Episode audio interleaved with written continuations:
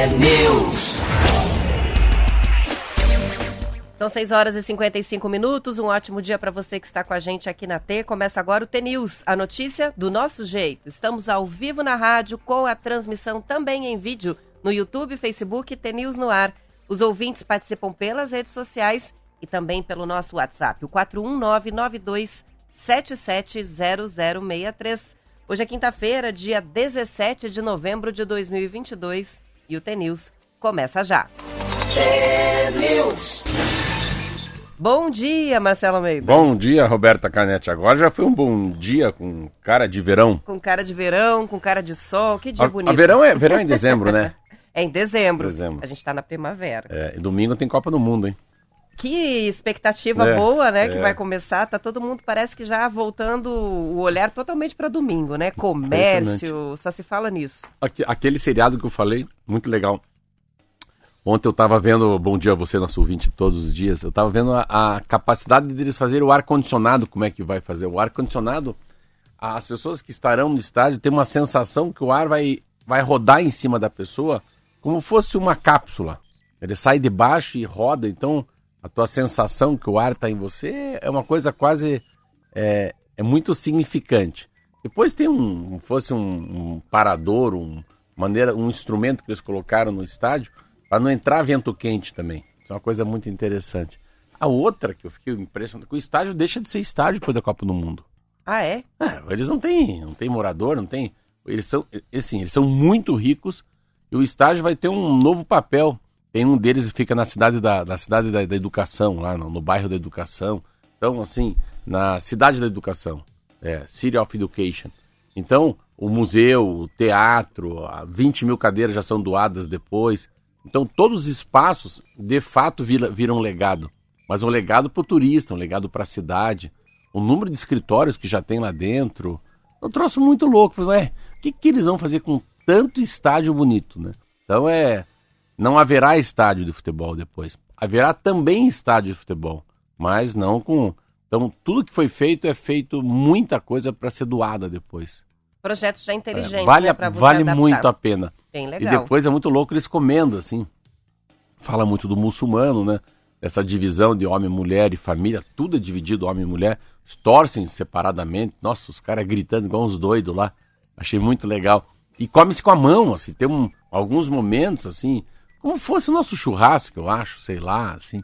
Mas eu vi eles comendo, assim, de uma maneira muito linda, assim, rasgando aquele pedaço de pão deles lá, pão árabe, passando lá os... Como é boa a comida árabe, Nossa meu Deus, Senhora. mano. Tinha uma mesa, só que tem uns bichos animais lá que eles comem, que eu não sei se é aquilo lá. Daí eu fiquei meio apavoradão, assim, olhei a foto assim, no filme. Mas é muito interessante. No deserto também, ele vai andar de, de um, um quadriciclo, né? O homem que faz o programa. Aí a moça falou, ó, é deserto, mas é- tem vento aqui, aqui é frio, hein? De manhã é 15 graus. Traz um casaquinho. É, traz um, dá um casaquinho pra ele pra passear. E a outra coisa que assim, é tudo perto do deserto. Eu imaginava que fosse assim como Curitiba e você ia rodar, sei lá, uns 20, 30 quilômetros, 40 para chegar no Pra deserto. ver Não, o deserto. o deserto fica ao lado do, do estádio de futebol. Então muito, tudo A muito paisagem doido. deve ser muito bonita. A grande diferença que eu acho é um país que não bebe e em vários lugares os homens e as mulheres não podem ficar juntos. Isso é uma é, é bom. Eles têm uma legislação que é regida pelo Alcorão, né? Então, é, tem muito de religião na legislação própria. Sim. Isso está gerando até polêmicas, a gente vai falar sobre É, isso. mas é, é, é, é o islamismo, depois tem o jihadismo número um, número dois, número três, número quatro. Eu estava tentando ler. Mas eu acho que você tem que se desfocar, né? Se você é católico, ateu, evangélico, se é brasileiro, latino-americano, fala espanhol, você tem que se desfocar. Você tem que ir lá como fosse um. Fosse um assim, você fosse um, com uma, sabe, uma lousa limpa. O que, que esses caras. Não, tem, não, não dá para ter preconceito, né? Pela roupa, pelos costumes. Você tem que ir isento e sugar aquilo, mas tem uma cultura muito legal. Eu não iria, eu, ontem eu vi assim as ruas lá, me dá um pouco de medo, assim, parece que alguém vai estourar uma bomba. Eu não me sentiria, eu não me sentiria bem. Se você me convidasse, vamos para Doha ou vamos assistir a Copa do Mundo nos Estados Unidos? Estados Unidos. Estados Unidos. Então tem essa, mas é, eu eu tô, eu vou começar a ler sobre sobre o islamismo. Eu vou ler sobre o muçulmano. Eu quero entender um pouco mais essa essa cultura de família, o namoro, a- as festas, a comida, o que que não pode, o que que pode, né? Que presente que se pode dar para o outro, né? o que, que é uma falta de educação, né? né? O que, que é um, um descompromisso. E todos os lugares, todos os estádios, lugar para rezar. Todos, todos, todos. Nos oito. Muito legal. Olha, outra curiosidade é, que vale a pena assistir. Aqui. Vamos que vamos? Vamos que vamos. Vamos do quê? Alma T. Alma T.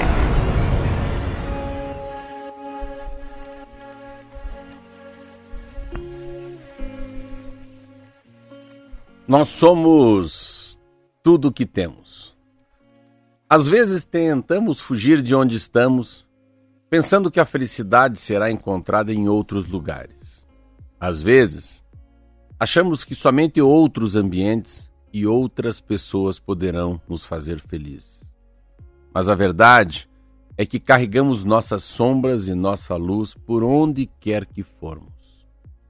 Não temos como fugir de nós mesmos por isso, é tão importante olharmos para dentro. Somente assim podemos curar as feridas e cicatrizes da alma, nos permitindo florescer de dentro para fora. Não adianta fugir dos fantasmas que nos assombram. Eles irão nos acompanhar até o dia em que tivermos a coragem a coragem de enfrentá-los para que possam finalmente nos deixar em paz. Nós somos tudo o que temos. Mesmo cercado de amigos, família e pessoas que nos querem bem, ninguém pode nos salvar, nos curar. Esse trabalho é nosso.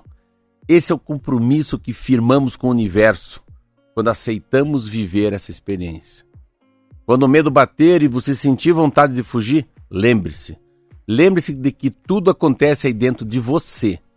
Então cuide-se, ame-se, plante, regue, cuide do seu jardim, cedo ou tarde, as borboletas virão. Van de Luz. Bonito. Que né? lindo, hein? É bonito. Que lindo. Esse aqui é para mim mesmo. Esse eu já me achei nesse aí. A gente sempre se acha no conto. Qualquer, qualquer pessoa que eu acho que se acha de alguma maneira, né, fisgado por alguma palavra que a Van de Luz escreve. E, a, e ontem a jogadora, pois vamos é, falar dela? É, falando que em dó, né? a vida é tão boa e tão curta, né? O vôlei brasileiro ontem perdeu um dos grandes nomes, a Isabel Salgado, que é a Isabel do vôlei. Ela morreu aos 62 anos. A ex-atleta teve uma pneumonia, Marcelo, que se agravou, levando a um quadro de síndrome aguda respiratória. A família e o hospital onde ela foi atendida não forneceram mais informações sobre o quadro de saúde. Ela jogou nas Olimpíadas de Moscou em 1980 e Los Angeles em 84, numa época em que a seleção brasileira feminina dava os primeiros passos na profissionalização. Após o fim da carreira nas quadras, a Isabel foi um nome importante no vôlei de praia. Em 94 foi campeã mundial. Depois de encerrada a vida de atleta, virou treinadora. Ela havia acabado de ser nomeada para o grupo que vai discutir o esporte dentro da equipe de transição do presidente eleito Lula Isabel era muito admirada pela simplicidade e assertividade. Em 1981, durante uma partida do Brasil contra o Japão, em que a torcida provocava as adversárias com insultos, com gritos, Isabel parou o jogo, pediu o microfone do juiz para pedir que respeitassem as atletas japonesas. Mãe de cinco filhos e avó de quatro netos, ela disse em uma reportagem ao jornal O Globo durante a pandemia que se arrependia de não ter estudado mais porque ela abandonou a faculdade para jogar. Também se arrependeu de ter lido, de ter lido poucos livros é, e menos livros do que a mãe recomendava e o namorado mais. Então, é, essa é uma das últimas entrevistas, né, publicadas pelo jornal o Globo sobre ela. Ontem ficou todo mundo muito de luto, né, nas redes sociais. Quantas homenagens a Isabel? É uma sensação ruim, interessante porque eu, eu passei vários verões, né, é, por dois momentos. A minha família foi saiu de Curitiba para morar no Rio de Janeiro. E, e nós sempre moramos, moramos num bairro, na Zona Sul, chamado Ipanema. E é a praia que ela frequenta, ela, ela é de Ipanema. Então, ela por ali que ela fica, por ali que ela joga. Então, eu vou assim, sei lá, não dá, não dá, não, não dá para contar quantas vezes que eu fui pro Rio, morei no Rio. E daí ela, é muito comum ver os filhos dela. As duas filhas jogando, ela jogando, ela andando, ela tomando suco. Então, ela é uma pessoa que faz parte. O Rio de Janeiro e, e, e a Isabel são é uma coisa muito conectante, assim, o jeitão dela andando, assim. Ela é uma mulher bonita, assim, uma mulher alta, morena, assim. Sempre, é, mesmo com a idade que ela tem, parece uma pessoa nova, assim. Eu vi ela treinando essas duas filhas que hoje estão aí na seleção brasileira. O Pedro, é um, é um menino alto também, que é um filho dela. Aí ela já acho que já é, ela já, ela já tem 62 anos de idade. E é incrível como ela sempre foi uma, ela foi uma voz ativa, né? Era tipo assim, um, como fosse um, um, um Dunga na seleção brasileira, um Romário, né? É aquele cara que não tem papa na língua não, né? Vem, vem para mim que eu vou falar. E até tem um próprio posicionamento. Ela teve um posicionamento pro Lula muito forte, né? Ela, a própria Ana Moser, que as duas estavam nessa. Ambas, né? Ambas com o Raí. São os três, né? Assim, que estão nessa, nessa transição de governo. Mas o que mais me mexe, assim, é que eu tenho uma. Um atleta de alto nível como ela não pode morrer assim. Assim, eu fico assim, peraí, mas. Mas bebeu a vida inteira, uma obesidade extrema, né? Uma comorbidade, né? Uma diabetes muito alta, né? Ah, o uso de, de, de uma droga como cocaína nos últimos 20 anos. Aí morre do coração em 24, morre do, do pulmão, né, em 24 horas. É muito louco isso assim. Para quem vê ela se alimentando na praia, eu acredito, né? Eu estava vendo isso. Eu lembro muito dessa síndrome de Sara, que é uma incapacidade de você, o pulmão dessa pessoa fica com incapacidade de respirar, porque eu tenho aqui a barbearia do Zé, meu meu barbeiro, meu cabeleireiro, meu barbeiro, né? E ele que teve já isso. veio aqui no Tenils, Que já veio aqui e é assim, a sensação, o número de, é, é muito rápido, né? Eu, em, em, em, como deveriam colocar mais o que, que aconteceu de fato para a gente também não passar por esse perrengue, né? Para a gente não morrer ou não perder alguém. Mas eu acredito que deve ser uma pneumonia muito forte e a pessoa vai resistindo para o hospital, sabe? Eu acho que deve ser uma resistência. Não vou, não vou, não vou. Quando vai, a bactéria já tomou conta do pulmão, já tem muito mais água do que ar, a incapacidade de respirar é enorme, não vale mais a pena entubar e acaba morrendo. Ela morreu em 24 horas, né?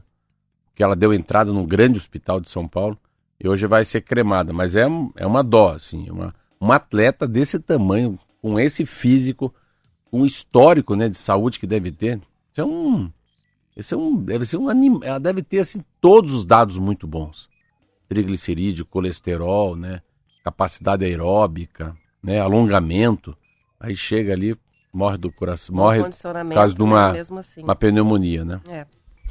E falando né, em problema de saúde, a gente há dias está comentando aí o sumiço do presidente Jair Bolsonaro e ontem, em entrevista ao Globo, o vice-presidente Hamilton Mourão deu uma explicação aqui. O que, que ele disse? Que é, o Bolsonaro está evitando deixar o Palácio da Alvorada em Brasília, inclusive para os compromissos oficiais, e o motivo é uma ferida que ele está nas pernas, uma erisipela.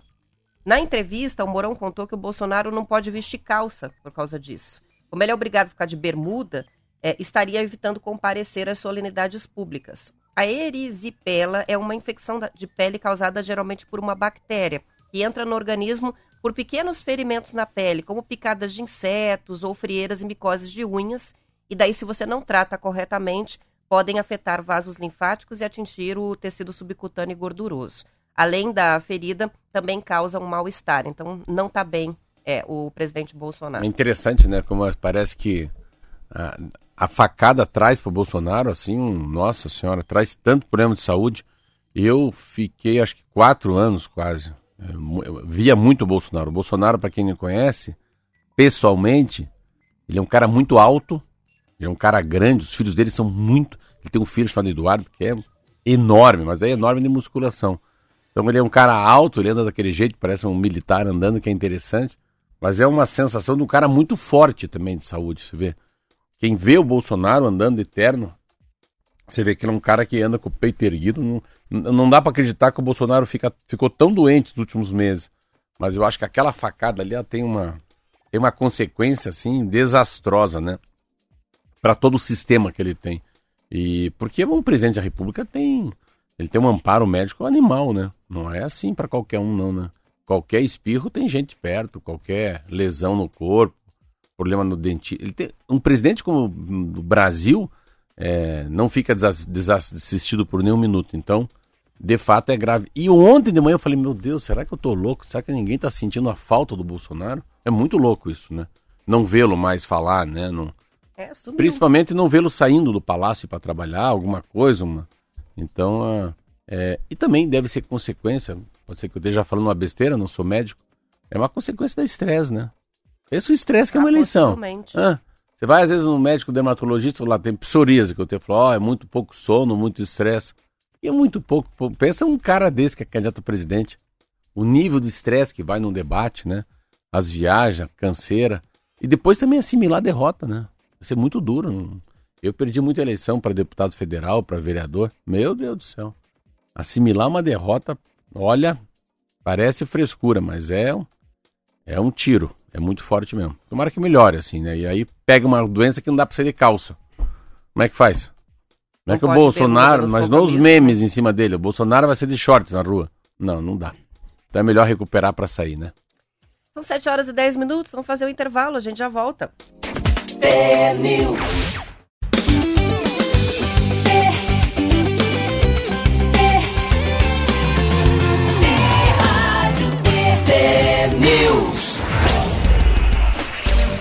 São 7 horas e 12 minutos e agora a gente vai fazer entrevista. Temos convidado aqui no estúdio e eu vou ler a abertura que a Marlete escreveu para essa entrevista, Vamos porque lá. tá tão linda. É o Carneiro Neto que tá aqui, não vou fazer muita surpresa, a gente já vai abrir a câmera para transmissão. O nosso entrevistado que está aqui é um grande contador de histórias, foi isso que a Marlete colocou, sobre futebol e principalmente sobre pessoas. Nasceu em Venceslau Brás, bem paranaense, jogou futebol pelo Grêmio Oeste de Guarapuava e depois se tornou radialista em Ponta Grossa, atividade que mantém ele aqui em Curitiba há mais de 50 anos. Carneiro Neto é autor de vários livros sobre futebol, mas está lançando um livro agora que é um livro de humor. É um livro que tem o título Lá no Pasquale, que registra casos que ocorreram entre os frequentadores daquele restaurante tradicional que funcionava dentro do passeio público. É isso? Tá certo essa abertura? Tá perfeito. A Marlê, como sempre, né? É. Tá por dentro. tá por dentro. Olha, é um prazer Bom muito dia. grande estar Seja aqui com vocês. Bom dia. E realmente, parabéns pelo estúdio, Estúdio bonito, né? pela emissora, É. uma emissora que tem muito prestígio, tanto na capital como no interior. E eu me sinto muito honrado. É, na verdade, eu sou cronista esportivo, né? Eu fui narrador de futebol durante 35 anos e estou na Gazeta do Povo há 37 anos, escrevendo coluna, inicialmente no, no jornal impresso e atualmente no site. E tive experiências nesses anos todos em rádio, jornal, televisão, publicidade. E normalmente eu escrevi sobre futebol nos meus livros. Esse é o oitavo livro. E eu resolvi lançar esse livro inspirado no, no Lá no Pasquale, que foi um bar muito famoso em Curitiba, e dentro do lugar mais aprazível da época, o Passeio Público, que foi o primeiro parque de Curitiba, inaugurado em 1886, onde foi instalada a primeira lâmpada elétrica na cidade. No dia 19 de dezembro, É mesmo? em comemoração ao aniversário da província do Paraná, e daí se desenvolveu uma série de acontecimentos no, no, no local, no passeio público.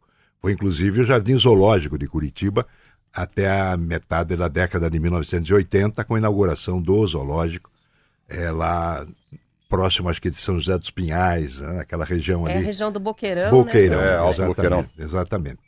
Mas então, só complementando, é, o Pasquale era uma personalidade, era uma figura, era um italiano. Na verdade, Giovanni de Pasquale, um calabrês que veio para o Brasil, segundo os gozadores da época, esqueceu o italiano e não aprendeu a falar português, mas isso não impediu que ele trabalhasse. Ficou no meio do caminho. Ficou no meio do caminho. O né? mata burro, mas nem pra frente nem pra trás. Não impediu que ele trabalhasse em rádio e televisão como comentarista, foi técnico do juvenil do Atlético Paranaense e nos anos 1950 ele começou um bar lá no bairro da Água Verde, na Getúlio Vargas, com esquina com o desembargador Westphalen, e a partir de 1957, tudo isso eu conto no livro, evidentemente, ele foi para o passeio público. E lá o reinado dele durou pouco mais de 40 anos, quase 50 anos.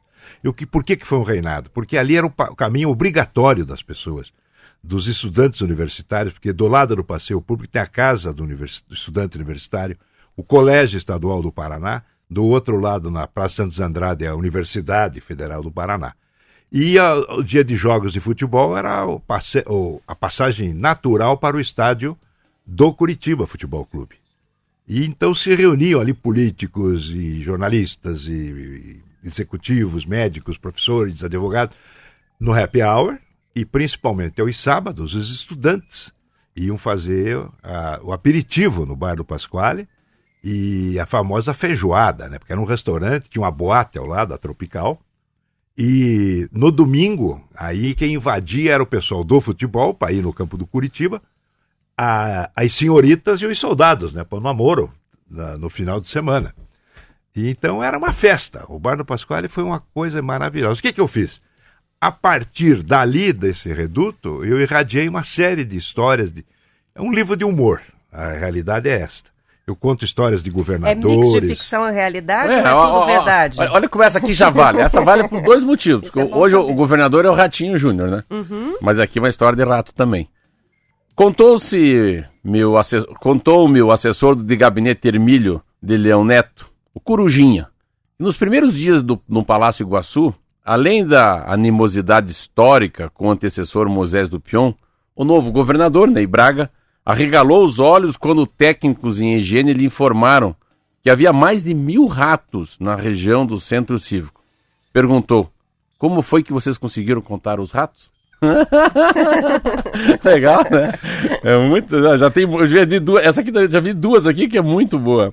O governador João Elísio Ferraz de Campos estava em plena campanha eleitoral em 86 e, para facilitar as coisas, pro, pro, programou visitar seis cidades por dia para comícios rápidos, abraços, conversas maioneses de sempre, etc. Para cumprir a tarefa, resolveu fazer as viagens de helicóptero. Em um município no norte do estado, compunha a sua equipe avançada Luiz Carlos Melo, eu conheci, trabalhou comigo, Reinaldo Peixoto Gastão Cordeiro. Eles se misturaram ao povo na praça principal e ficaram aguardando a chegada né, do helicóptero com o João Elísio. De repente, aquele zumbido, poeira levantando, os dois senhores da cidade comentaram com o jeito de falar na região.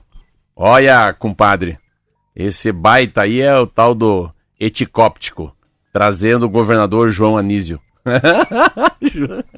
Então, Marcelo vai ler hoje mesmo. Eu leio tudo isso aqui, se deixar. Né? É leitura rápida, né? É leitura rápida. Mas é interessante quando você fala, porque é, eu.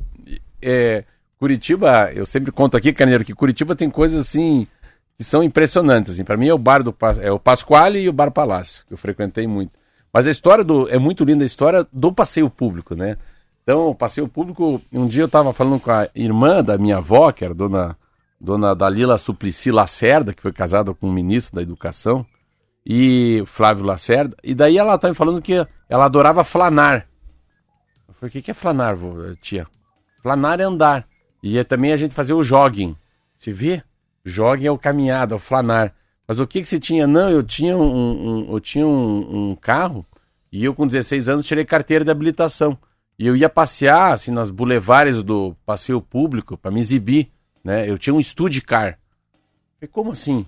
é, e também daí naquela época tinha até aonde sentava a cunhada, aonde sentava a sogra, aonde sentava até o é lugares é, marcados. É, e a história do do, do, do, do, que eu sempre eu sempre lembro que é muito próximo da assim, na, 1888, uma coisa assim, o passeio público. Eu sempre coloco o passeio público na minha cabeça perto da Guerra do Paraguai, sabe? Então, assim, eu começo a pensar quando é que ele foi feito. Você parar para pensar, a cidade de Curitiba começa com o passeio público. O passeio público é uma referência enorme, assim, da, da cidade que começa a se arrumar como uma cidade de verdade, né?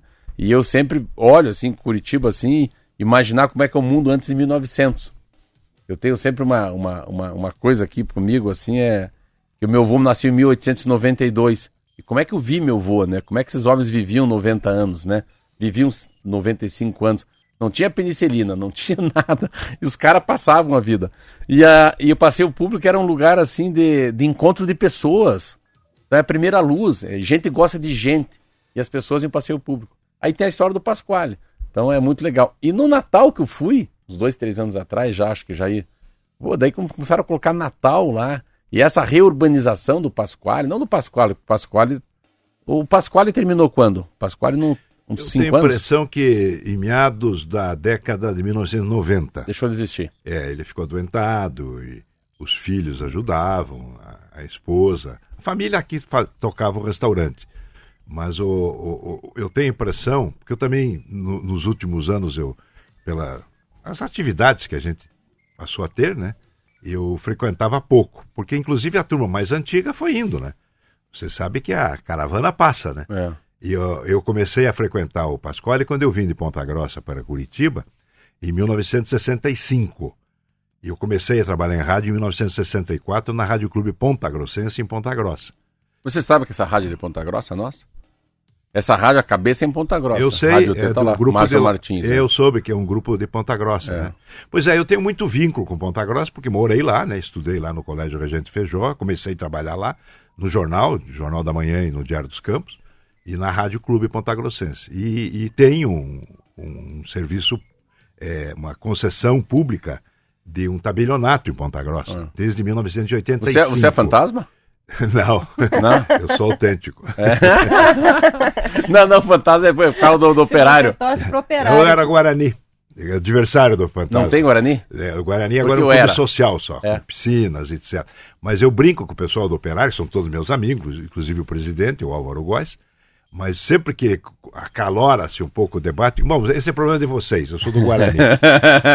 então era gozação, mas só para complementando, quando eu vim a Curitiba, comecei a frequentar. Então eu era o, o, o mascote, vamos dizer assim. O Ney Braga, que é muito citado no livro, que foi eh, meu grande estimado amigo, eh, ele lançou a candidatura dele para o Senado Federal em 1966 no bar do Pasquale, numa, num jantar. E além dele, o o Jaime Lerner não vivia comendo eh, os bolinhos de, de, de arroz da dona Isaura, esposa do Pasquale. E, e para citar alguns só, políticos, passavam lá, deputados, etc. E daí eu convivi com toda essa gente, deu- que são gerações anteriores a Que mim. maravilha. E eu ouvi as histórias e fui guardando aquilo. Então esse livro ele tem 90% de fatos reais. Fiquei pensando como é que você eh, decidiu e por que decidiu fazer esse resgate de todas essas histórias agora para falar sobre o Pasquale tantos anos depois. Como é que foi esse processo? Vou escrever essas, Essas histórias. coisas ah, vêm amadurecendo, né? É que eu sou muito brincalhão, né? O Marcelo me conhece há, há algum tempo. Eu sou muito gozador. Inclusive nas transmissões de futebol, eu sempre faço um xiste, uma brincadeira, né? Até tem muita coisa aí de, de- de humor radiofônico, vamos dizer assim. Mas eu sempre eu, eu preciso passar essas piadas pro povo, né? É, que a gente tinha um estoque de anedota, como essas aí que, que ele apresentou, e tem outras tantas, né?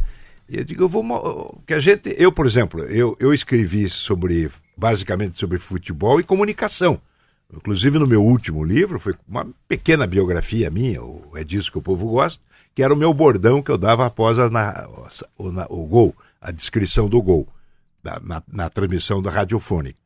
E daí eu fui escrevendo. Aí na pandemia eu comecei a escrever, escrever, escrever, daí eu resolvi lançar. E aliás, eu, eu quero frisar que o lançamento vai ser dia 29. Isso, depois a gente vai passar bem certinho as informações É. sobre o lançamento. Até chegou aqui o convite, ainda não foi lançado, vai ser no dia 29, né? Agora, Convite 29 de bonito. novembro, na livraria da Vila, entre 17 e 21 e 30, porque o shopping fecha às 22, no shopping Pátio Batel. Então eu faço um convite para todos os ouvintes. Você narra ainda? Não, eu só faço comentários na Eu Rádio sei, mas CBN. Você consegue narrar? Ah, consigo. Se for claro. num jogo, você narra? Não. Mesmo? Aliás, quiseram fazer, a Rádio Transamérica me, convidou para fazer um jogo de despedida, mas não houve oportunidade, porque você sabe, o calendário do futebol hoje é muito complicado. Antigamente tinha mais tempo, né, menos jogos. Hoje, se vê, a própria Copa do Mundo vai ser disputada em novembro. É. Quer dizer, é uma coisa absurda, né? Inverno lá no, no hemisfério norte e tudo por causa da pandemia. Agora, também, eu não, não vejo assim motivo, né? Quem ouviu, ouviu, né?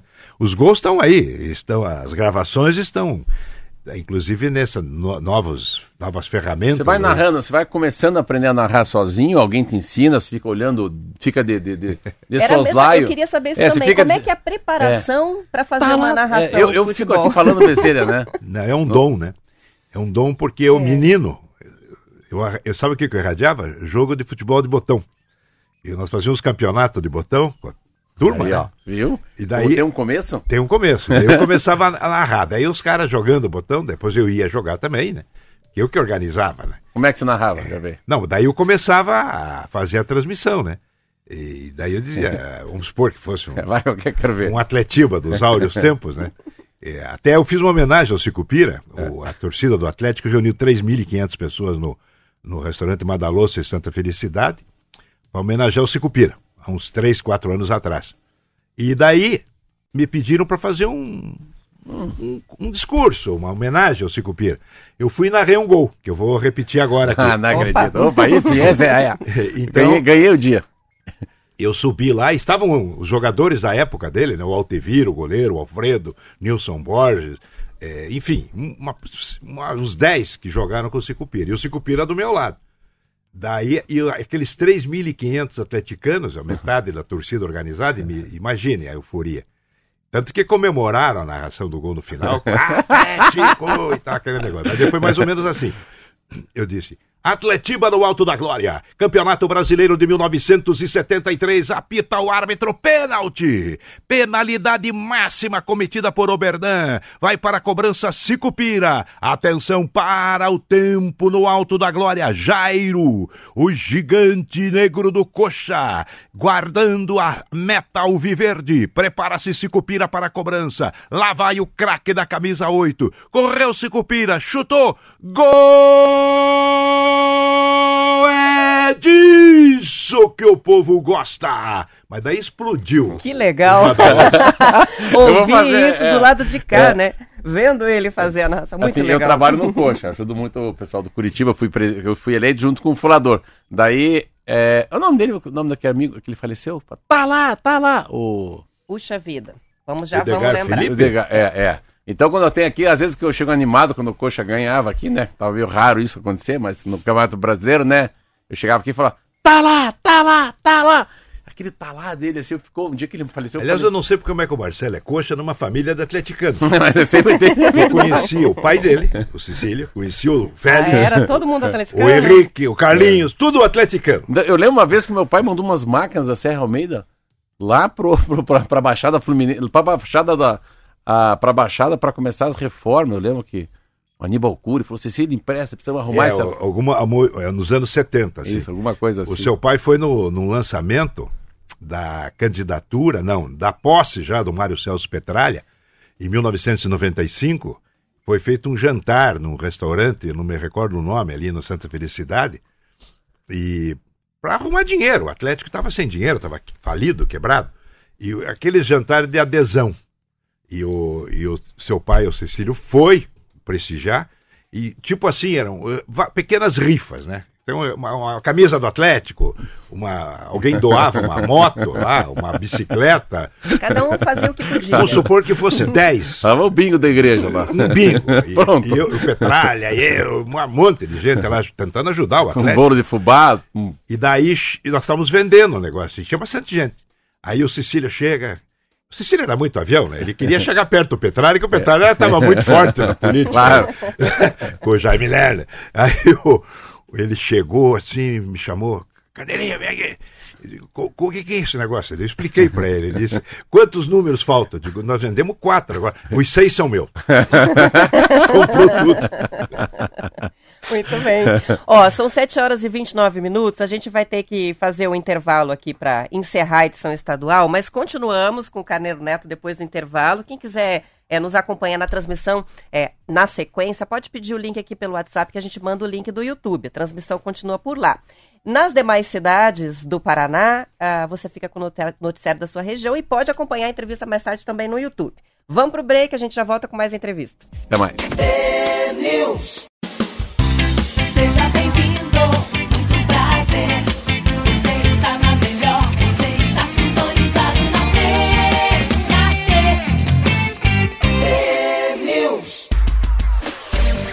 São 7 horas e 33 minutos. A gente está com o Carneiro Neto. Hoje, nosso convidado aqui vai lançar o livro no dia 29. Qual, quantos livros você já lançou antes? Desse? Eu lancei sete livros. Sete, esse é o oitavo Esse é o oitavo livro. livro. E olha quantas a gente vai lá, hein? A gente vai, nós com lá. certeza. Pode colocar lá, porta, Marcelo Almeida. Eu quero registrar algumas participações, porque os ouvintes estão gostando muito da conversa aqui, ó. O Lopão de Guaratuba mandou pra gente que saudades me bateu de ouvir essa entrevista, saudades do passeio público, das histórias. O Alexandre... Ele que suba a serra e venha Isso, pro lançamento. É. venha pro lançamento, dia 29. Dia 29. O Alexandre diz, ouvindo o Carneiro Neto narrando futebol é, cresci, né, ouvindo o Caneiro Neto narrando futebol, o que era raro na TV, principalmente na década de 80. Então ele lembra bem. O Alberto diz que também jogou no Grêmio Esportivo do Oeste, ali em Guarapuava, na década de 90. Olha que coincidência. Olha. Tem também a participação do Plínio, Plínio que hoje mora em Joinville, mas diz, cheguei em Curitiba em 89, morei na Riachuelo e já levei muita rajada de pombo na cabeça enquanto eu bebia lá no Pasquale. Vamos ver se o Carneiro con confirma. Na hora de comer, geralmente o garçom sugeria que a gente ficasse debaixo do telhado. Era é, assim porque mesmo. tinha as mesas ao ar livre, né? E É daí- que nem na Universidade Federal ali, né? Aí é incontrolável, né? É, olha, olha, olha que interessante essa. Ah, já como deputado federal, o ex-governador Bento Munhoz da Rocha embarcou no aeroporto Santos Dumont, no Rio de Janeiro. Então, capital da República, tendo ao seu lado, casualmente, o célebre controvertido jornalista Davi Nasser. Eles se cumprimentaram e o jornalista da super lida revista O Cruzeiro, lá na época, perguntou quantas horas durava o voo do Rio, Roberto, até Curitiba. Respeitado intelectual, político exemplar e excelente orador, Bento apresentou a sua dosimetria. Em horas, em horas eu não sei dizer com precisão, mas em doses de uísque são quatro. Quatro. Depende da sua velocidade com o copo. É a unidade, né? É a unidade, né? Então, quanto que é daqui até o Acre? Ah, então dá pra tomar sete, sabe assim? Daqui aos Estados Unidos, Vai chegar em litro. coma alcoólico. E se o avião balançar muito, Dessa- dessas assim, dessas bem, de, bem cara de Carneiro Neto e Pasquale. Eu sentado numa mesa, eu, eu, Toffoli, Michel Temer, Miro Teixeira, ah, José Aníbal e, e mais um chamado ah, José Múcio, presidente do Tribunal de Contas da União. Eu andava com uma cachorrada graúda em Brasília. Brasília tem isso. Ou você anda com os bandidos, com os bandidinhos lá, que sai com as primas e, divide- e racha dinheiro, ou com os mais intelectuais. E eu olhava, olhava, olhava e um dia passou um cara e tirou uma foto. Daí o Miro falou, pega lá. O cara foram lá, pegaram a máquina do cara, o celular do cara, tiraram a foto. Aí ficava olhando, sempre que eu ficava olhando assim, eu via na garrafa condomínio, escrito assim, tinha lá o, o Red Label, condomínio. Aí na, mesa do lado tava lá, Carneiro Neto, a tua tinha, um nome. Eu falei, que, por que condomínio, Miro? Ele falou, não, condomínio é porque se alguém tirar uma foto, essa garrafa não é minha, não é do Michel, não é do Múcio, é do condomínio. Pra ninguém falar, pô, viu, tem uma garrafa lá no Piantela do Carneiro Neto. Você vê que interessante. Então é como essa coisa do, do que não pode. E era engraçado, às vezes entrava lá um deputado, um malandrão, lá com a namorada, com uma prima. Nossa senhora, o cara olhava pra gente, o Miro falou, "Pss, não, aqui não, nem, nem vem atrás, nem cumprimente a gente. A gente tá falando de outras coisas. E essas coisas assim, essas coisas, essa, essa, essa, essa maneira de ser a- acontece muito ao redor de uma mesa, né? Essa, né? O jeitão de ser. Eu lembro muito quando foi esse diretor Detran, veio o, o Luiz Carlos Melo, veio ser. Eu falei, mas quem que é o Melo? Quem que é o Melo? O Riquelme me colocou no Detran e o João Elísio colocou o Melo para ser o diretor administrativo. Puta, que esse cara foi bom para mim. é muito Ele- inteligente. Ele falou assim: olha, você tá liberado, liberado por mim. O que se quiser fazer, se você não souber, me avisa que eu te dou uma mão só por causa da minha experiência. Eu falava: posso baixar a corrupção? Toca aí, aonde é que aperta? Posso trocar 21 homens e colocar 21 mulheres? Ele falou: por quê? Ah, eu li uma teoria lá que o homem, quando tá três é, três, três é problema, quatro vira quadrilha. E que a mulher tem uma coisa que elas são desunidas. Nesse ponto, se uma roubar, as outras entregam ela. E ele foi me ajudando, mas assim, por quê? O que, que esse Melo tinha, que tá aqui no livro? Cara, esse cara tinha uma experiência lá, lá de trás. Então, quando ele fala aqui, Roberto, assim, pega Carlos Richbiter, foi o marido da minha mãe por 20 anos, segundo marido. Primeiro é meu pai, que é o Cecílio. Saul Raiz. Saul Raiz, o que esse cara me ajudou na vida? Você não tem ideia. Saul Raiz foi uma época, falou assim pra mim, que, que você tá fazendo aqui na esquina? Eu tava numa esquina colocando adesivo do Jaime Lerner nos carros. Um irmão meu falou, ó, tá aqui mil reais. Vai fazer adesivo e coloca nos para-choques dos carros. Para um carro, falou, você não é o Marcelo Almeida? Eu falei, eu sou. O que, que você é? Sou vereador. Sobe aqui em cima. É de gente assim na campanha. Mas sabe o que acontece? Ah, ah, esse livro re- retrata algumas coisas eh, no segui- seguinte aspecto. Naquele tempo, ou seja, ao longo dos últimos 50 anos, não havia essa preocupação com o politicamente correto. E as pessoas se comunicavam. Não havia o, o tal dos telefones celulares, smartphone, iPad. Então as pessoas conversavam. Como dizia o Nelson Rodrigues, a televisão acabou com a janela. Que todo mundo ia para a janela que como lindo. é que ia no piorar, final né? da tarde. Né? As Como mulheres piorar trabalhavam celular. e iam para a janela. A televisão acabou com a janela e o celular acabou com o diálogo. Que às vezes numa família, no almoço, os mais jovens estão tudo cutucando esse maldito aparelho. E é isso que se vê na rua. As pessoas trupicam, alguns morrem. O, o- final de semana, uma pessoa foi tirar um selfie de um lugar aí e caiu e morreu. E você sabe que não é jovem só, não. Hoje a, a- a Não, vi- questão da dependência do Mas celular aí- não tem mais idade, Aí né? vem o Albert Einstein, né? Que, que, que previu a idiotização da humanidade. E aconteceu e está acontecendo. Isso aí é coisa de idiotização falando isso. coletiva. Porque todo mundo ficou refém de um aparelho. Mano. Entendeu? Tanto, eu não estou nem com meu celular. Eu uso es- estritamente o necessário. Entendeu? Eu tenho o horário do expediente, vamos dizer assim, para ele. Agora, concluindo a questão do, da- da- do espírito do livro, eu cito os políticos, por quê? Porque naquela época, os corruptos eram minoria insignificante. Esse é o detalhe. E nós sabíamos identificar quem, Quem era, era. corrupto. Hoje é a maioria absoluta de É. corrupto na política e em outras atividades. Então a decadência moral, É, é- ética da, da, da civilização é uma tragédia. Então é esses.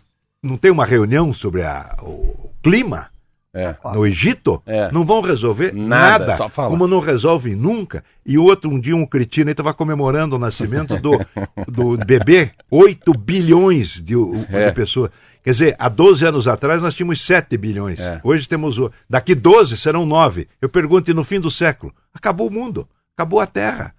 Agora, por isso que é bom ler livros do passado. Mas ele fala uma coisa muito interessante, que é a história de... Espécie, o Bento, eu, Ney Braga, Saul Raiz, Pedro Virado Parigol de Souza, Jaime Lerner, esses caras eram estadistas. É que os caras são meio bolachão, assim, os caras estão pensando na frente, não é, não é no momento. Né, que a pessoa saía da empresa ou da sua atividade ia para a política para prestar um serviço. Terminava o mandato, como Volta. aconteceu, volta para a empresa. Hoje não. Hoje os políticos são profissionais, larápios, bandidos e mesmo. não expressam a realidade. Pessoas de bem não entram nos partidos políticos. Mesmo. O mau cheiro é insuportável. É, então, e fala uma coisa que é muito Infelizmente, interessante, que eu acho que assim, você falou no negócio do celular, uma vez eu perguntei pro Miyakoto. Miyakoto mora em Maputa, um escritor amigo meu. A gente tava tomando um café aqui em Curitiba, porque ele veio para Curitiba fazer um encontro comigo, literário, e ele queria conhecer onde a, filha dele tinha morado em Curitiba. Ele falou, não, nunca vim visitar minha filha enquanto morava aqui. Filho visita pai, não pai visita filho. E daí eu falei assim, sabe tem um cara aí, amigo meu, Maurício, né? O Maurício quer que eu abra um fanpage. Falei, Não faça isso, não tenha internet. Não mexa nessa, nessa maldição. Falei, por quê? Porque o Facebook, o meu Facebook é a varanda da minha casa em Maputo. Não entre nisso. Você vê como é que é a história. Eu não tenho Face, não tenho Instagram, não tenho nem e-mail. Mas assim, foi esse, essa fala muito parecida com o que você falou da janela. Quem falou da janela? Foi eu? Nelson Rodrigues. O Nelson Rodrigues. Olha que, que loucura. Né? Quantos anos atrás o cara já prevê? E uma outra definição que a internet, o celular, é, é um monte de formiga com alto-falante na mão. que eu adorei quando eu li isso. Tem um monte de gente falando besteira. E tem outro problema, Marcelo, é a questão cultural. Ah, os estudantes, esse negócio de aula virtual, e, e eles ficam em casa assistindo a aula, ninguém quer voltar para o presencial, os professores estão perdendo espaço, perdendo empregos, e mais grave, as pessoas não estão lendo livros mais. Eu sou um, um poeta, um, um sonhador, lançar livro ainda, porque o pessoal vai ler as obras no aparelho. Que é impressionante. E eu agora pergunto, a minha geração, eu não consigo ler, entendeu? O que eu li, Numa tela. os clássicos da literatura. Não consegue, mas, mas, mas É, ler Machado de Assis, por exemplo, no seu aparelho. Eu Não não consigo, não. Pois é, mas é que o jovem consegue ler no celular. Agora eu pergunto, ele vai entender, ele vai Não, captar, mas é assim- vai, vai enriquecer o- o- a- a bagagem intelectual dele? Claro que não. Eu acho que não Eu- vai. eu, assim, Porque eu- tem que eu- re- ler e reler É, para entender. problema, eu também acho. Eu quero ver eu ler um clássico. Eu gosto. Mário Vargalhosa, 100 anos da solidão. Como é que lendo? Eu tive cinco e-readers, esse Kindle, os cinco eu dei. Mas a minha percepção, eu tenho filhos novos, que é a geração que lê- ela lê só o headline. Ela, ela- assim, é muito difícil. Pega esse exemplo aqui que eu li. Essa mulher vendeu 100 mil livros, a Carla Madeira. Mas assim, eu não consigo ler a Carla Madeira se não for no livro. Se não for rabiscar esse livro dela. Então, É que a gente, na verdade, tem inclusive alterações no nosso cérebro, né, em função do uso da tecnologia, e a gente lê hoje, como se fala, em hiperlinks. Então, é acostumado a ler um parágrafo, clicar para ser remetido a uma outra página para complementar e voltar. Então, assim, aquela coisa do parágrafo pós-parágrafo já é uma coisa difícil para a gente fazer. Imagina para o jovem que já nasceu praticamente, foi alfabetizado com o uso desse tipo de tecnologia, né? É difícil seguir Mas essa a humanidade, sequência, né? a humanidade vai entrar num processo de decadência intelectual absurdo. mas a- Porque a é tudo superficial, É, mas né? a, No deca- fim, a decadência da leitura no, no, no aparelho, no e-reader, é, já caiu água abaixo. O tal do e-read, o Kindle, o Amazon, isso não deu certo. Não deu certo. Tanto que a venda de livro continua forte. Você achava que. Uma vez uma moça foi, chegou em Brasília, tá, deputado federal, vim aqui, trabalho na Amazon, Kindle, Amazon. O que vocês querem? Ah, queria falar porque o senhor, o senhor é o homem do livro, o senhor tem muita força no Congresso para falar sobre os impostos. Mas que, olha, olha a vantagem. Eu falei, eu queria falar, me diga hum, cinco livros que você leu no último ano para mim. Eu falei, você não tem autoridade para falar sobre leitura comigo. Você, não, você nunca leu, não. Como é que você fica falando do Amazon do Kindle? Como é que eu vou ler um clássico aí? Quem, sabe, daí eu, sabe, é duro discutir com quem é do papel, né? Desse mundo da, da literatura. Então ele está falando uma coisa muito linda que é, é, o quanto isso, né? Você vê, a gente acorda aqui, Roberto, 5 da manhã para ler. Mas que bom, eu prefiro ler o jornal de ontem, o Estadão, eu, eu do, não, que, do que tentar ler aqui de manhã. Eu não, le, não deixo de ler um dia. É, até me dói os pescoços, né? porque eu leio na cama, né? É. Mas nem que seja duas, três páginas, para dormir daí. É. Aí acorda, você olha, meio cedo demais, eu leio mais um pouco. Agora, o, o curioso de, de, dessa, né, desse mundo novo, que eu não acho maravilhoso o mundo é. novo, eu acho perigoso o mundo novo. Por exemplo, o cinema. A, a, minha geração, a grande arte era o cinema. Então todo mundo, ia no, eu ia no cinema trocar gibi, na portaria, ninguém sabe mais o que, que é isso, nem o que, que é gibi, enquanto eu era menino. Agora, depois vinha o filme. Aí nós assistíamos o filme e saímos assim, Alfred Hitchcock, é, aquele filme Trapézio, Burt Lancaster, Tony Curtis e Dina Lollobrigida, eu sou meio cinéfilo, né? Aí o que aconteceu? O cinema hoje, eu sempre brinco com os amigos meus, é, num desses streaming, né? É. Netflix, é. um filme maravilhoso. Muralhas da China. Digo, nossa, esse é bom. Atores. Nossa, Brad Pitt. E não sei o que. Só esses craques atuais. Craques. Tom Cruise, todos estavam no filme. Eu vou assistir esse filme. Pá, cliquei. Começou o filme. A Muralha da China, Passa o primeiro, passa o segundo. Daqui a pouco sai um dragão atrás de uma árvore. Ah! Eu clique, tô fora. Se eu acreditasse em dragão, eu ia ser corintiano no Parque São Jorge. São 7 horas e 46 minutos. O John está escrevendo pra gente, diz que você é uma enciclopédia ambulante. Tá lembrando, né? Obrigado. Membro da Academia Paranaense de Letras. Obrigado. Enfim, é um fã seu de Ponta Grossa. Tem também a participação que chega. É, agora eu não peguei aqui o nome do ouvinte, mas vale a pena registrar mesmo assim, que ele diz: o Carneiro Neto narrando um gol do Cicupira no Atletiba e contando histórias do Dr. Cecílio Atleticano num programa de coxas brancas é, declarados, isso não tem preço. Esse é atleticano. Ah, então... Deve ser o Fabiano, eu acho que. Ah, não, esse foi, o Fabiano mandou na sequência. É o ouvinte atleticano, ah, atleticano. com certeza. É. Eu vou contar uma boa, porque tem também do livro a, a favor dos coxas. Você sabe que a gente, os dois somos Curitiba, eu também sou do, torcedora Mas vocês não sabem nada do Curitiba como eu sei. porque eu fui amigo do Arion Cornelsen, do Miguel Kekia, quase filho do Evangelino Costa Neto.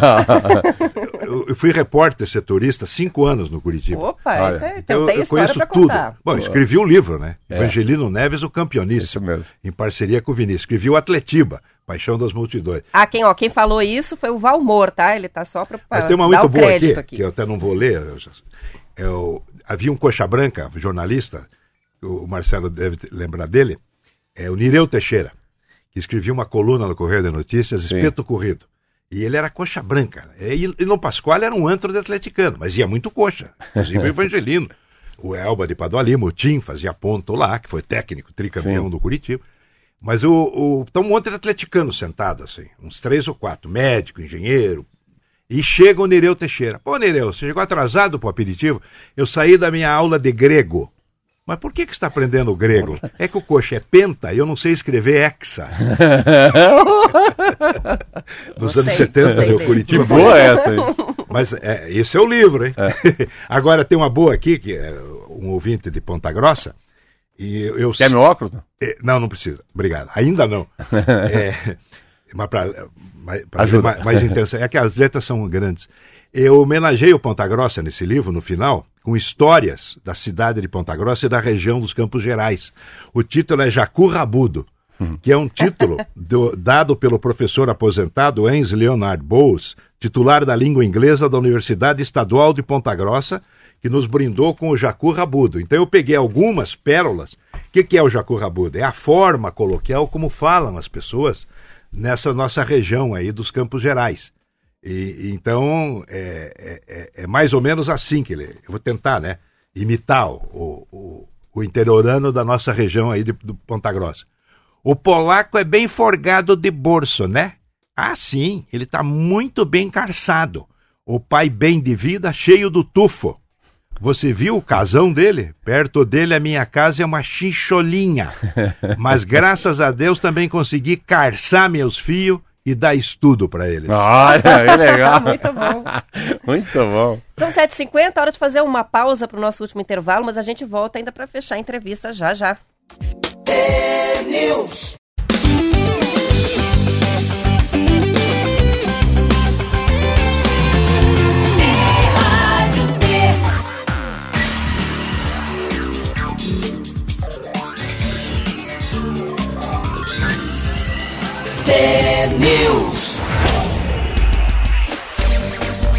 São 7 horas e 51 minutos. O nosso ouvinte John escreve perguntando: Carneiro tem três corações, Venceslau, Ponta Grossa e nossa Curitiba. É isso mesmo?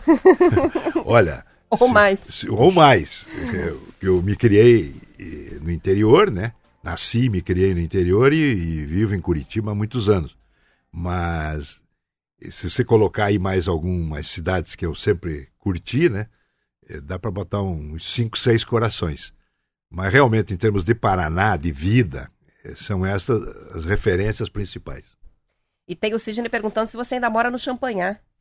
Esse te conhece. Não. Acho que já te viu na rua. Ele mora no Champanhar, eu moro no Bigorrilho. No Bigorrilho. É, eu ia falar isso também. Muito bem. Copa do Mundo vai começar e eu quero uma avaliação tua, aproveitando que você está aqui para falar um pouquinho sobre a expectativa aí para o Mundial. Será que o Brasil leva é, esse Mundial? O que que tá achando? Tem boas possibilidades. Inicialmente eu lamento que seja no Catar, num país minúsculo que não tem nenhum significado, povo horroroso, né? Povo homofóbico, povo que não respeita as pessoas. Inclusive agrediram ontem um, um repórter de televisão, quebraram a câmera dele. Não- a FIFA é um bando de corrupto, né? Infelizmente a corrupção não é só na política brasileira, Argentina, é de Não. caterva, não, é o mundial. No mundo. Tanto que todos os dirigentes da CBF foram afastados por corrupção e da FIFA, idem, idem.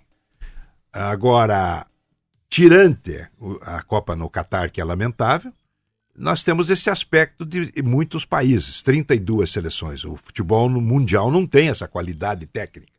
Nós elegemos aí, no máximo, sete seleções em bom nível técnico. Até porque a Itália estará ausente, a Alemanha não atravessa um bom momento. Mas então, objetivamente, Roberto, respondendo a sua pergunta, o Brasil é sim um dos três favoritos. E pela ordem de entrada no palco: Brasil, França e Argentina. No meu modo de entender. Legal. E o Legal. que, que você achou da escalação? Bem, Da tirante escalação não, o, né? o. Daniel Alves, o lateral da melhor idade, não há explicação. Foi um um erro? absurdo, né? Se convocar um jogador que há três anos não joga, é reserva, foi reserva no, no São Paulo, no Barcelona e é reserva no Pumas do México.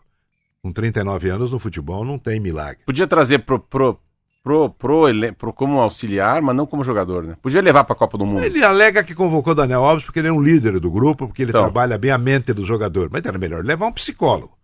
Né? E um psicólogo profissional, acho que é melhor que o Daniel Alves, para fazer a cabeça daqueles que têm problema, aqueles malucos. Jogador de futebol é, é complicado. Um dia joga de cabelo branco, outro dia de vermelho, outro dia de amarelo.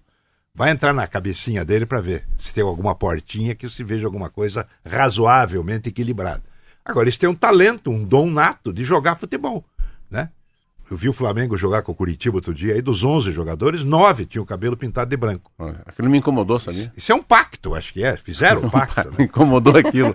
Engraçado, pra mim, incomodou tanto aquilo, sabia? É mesmo? Eu não sei o que, que me incomodou, assim, eu fiquei... Não, mas é um chocante, né? Parecia um filme de, assim de outro planeta. Pra né? foi acho- que a seleção levou é, é, uma preparação, toda uma preparação, cabeleireiros, e que foi polêmica na época, né, por causa da Ah, pandemia, e é que tinha a equipe, né, de de hairstylists, É. pra poder ah, deixar todo mundo bonitinho. Agora, falando objetivamente, eu só torço que o lateral direito Danilo não se lesione, porque daí vai entrar o Daniel Alves e o Brasil vai jogar com 10. Ou ele vai improvisar o Éder Militão, que sabe jogar como ala direito. A seleção tem falhas. Né? As, as alas não são boas. Os- nós estamos com uma carência de laterais há muito tempo. E agora falando de bola, né? Que é um assunto que, modéstia à parte, eu domino muito, muito Porque esses tempo. aí não estão próximos nenhum do, do, do Roberto Não. Carlos, de um Cafu. Não, muito longe. Muito Nossa, longe. eu que vi Djalma Santos, Carlos Alberto Torres. Né? Quem devia estar lá e não tá? Não, Não não, é, tem. não tem, não, Não tem. tem, não tem. É que é o problema. É que nem na política. Ah, mas será que só esses dois podiam ser candidatos? É, mas e a terceira via? Os partidos políticos pegaram o dinheiro e puseram no bolso. E não quiseram gastar com a terceira via. Então tem que aguentar quem ganhou. É. E o futebol é a mesma coisa, você não tem opção. O, o Tite acho que correu o risco de convocar sete atacantes, poucos meia armadores e três, quatro volantes de qualidade. Então a seleção brasileira ela não é muito eh, homogênea. Ela é um pouco desequilibrada. Ela tem um, um miolo de zaga bom, goleiro bom, o Alisson, um bom miolo de zaga, bons volantes, mas daí no, na meia de criação eu já acho que falta alguma coisa. Aí o ataque ele vai ter que definir. Se ele deixar o Vinícius Júnior fora, vão começar as críticas já na largada. E ele tem que optar. E, eu- e tem um problema chamado Neymar. Que, que ninguém sabe como é que vai ser. O Neymar vai ser o jogador, vai ser o Caicai, vai ser o performático. E, porque daí tudo gira em torno do Neymar. O Neymar é meio satélite no, no time. E isso não é bom. Tanto que a seleção cresceu com os jovens quando o Neymar estava machucado no, no último mês. O time tem que jogar pro Neymar? Não, o Tite acha, né? Eu, se fosse o técnico da seleção, o Neymar seria apenas uma opção. Eu teria o, o time hoje baseado nos jovens. Eu usaria Richarlison, Eu Vinícius fui ver, eu Júnior, fui, ver, eu, eu fui para Londres ver, eu fiquei impressionado com um jogador que eu não conhecia em campo, assim, Gabriel Martinelli. Me impressionei. É uma novidade, né? Ele preferiu o Gabriel Martinelli e, e de- e desprezou, vamos dizer assim, o Firmino.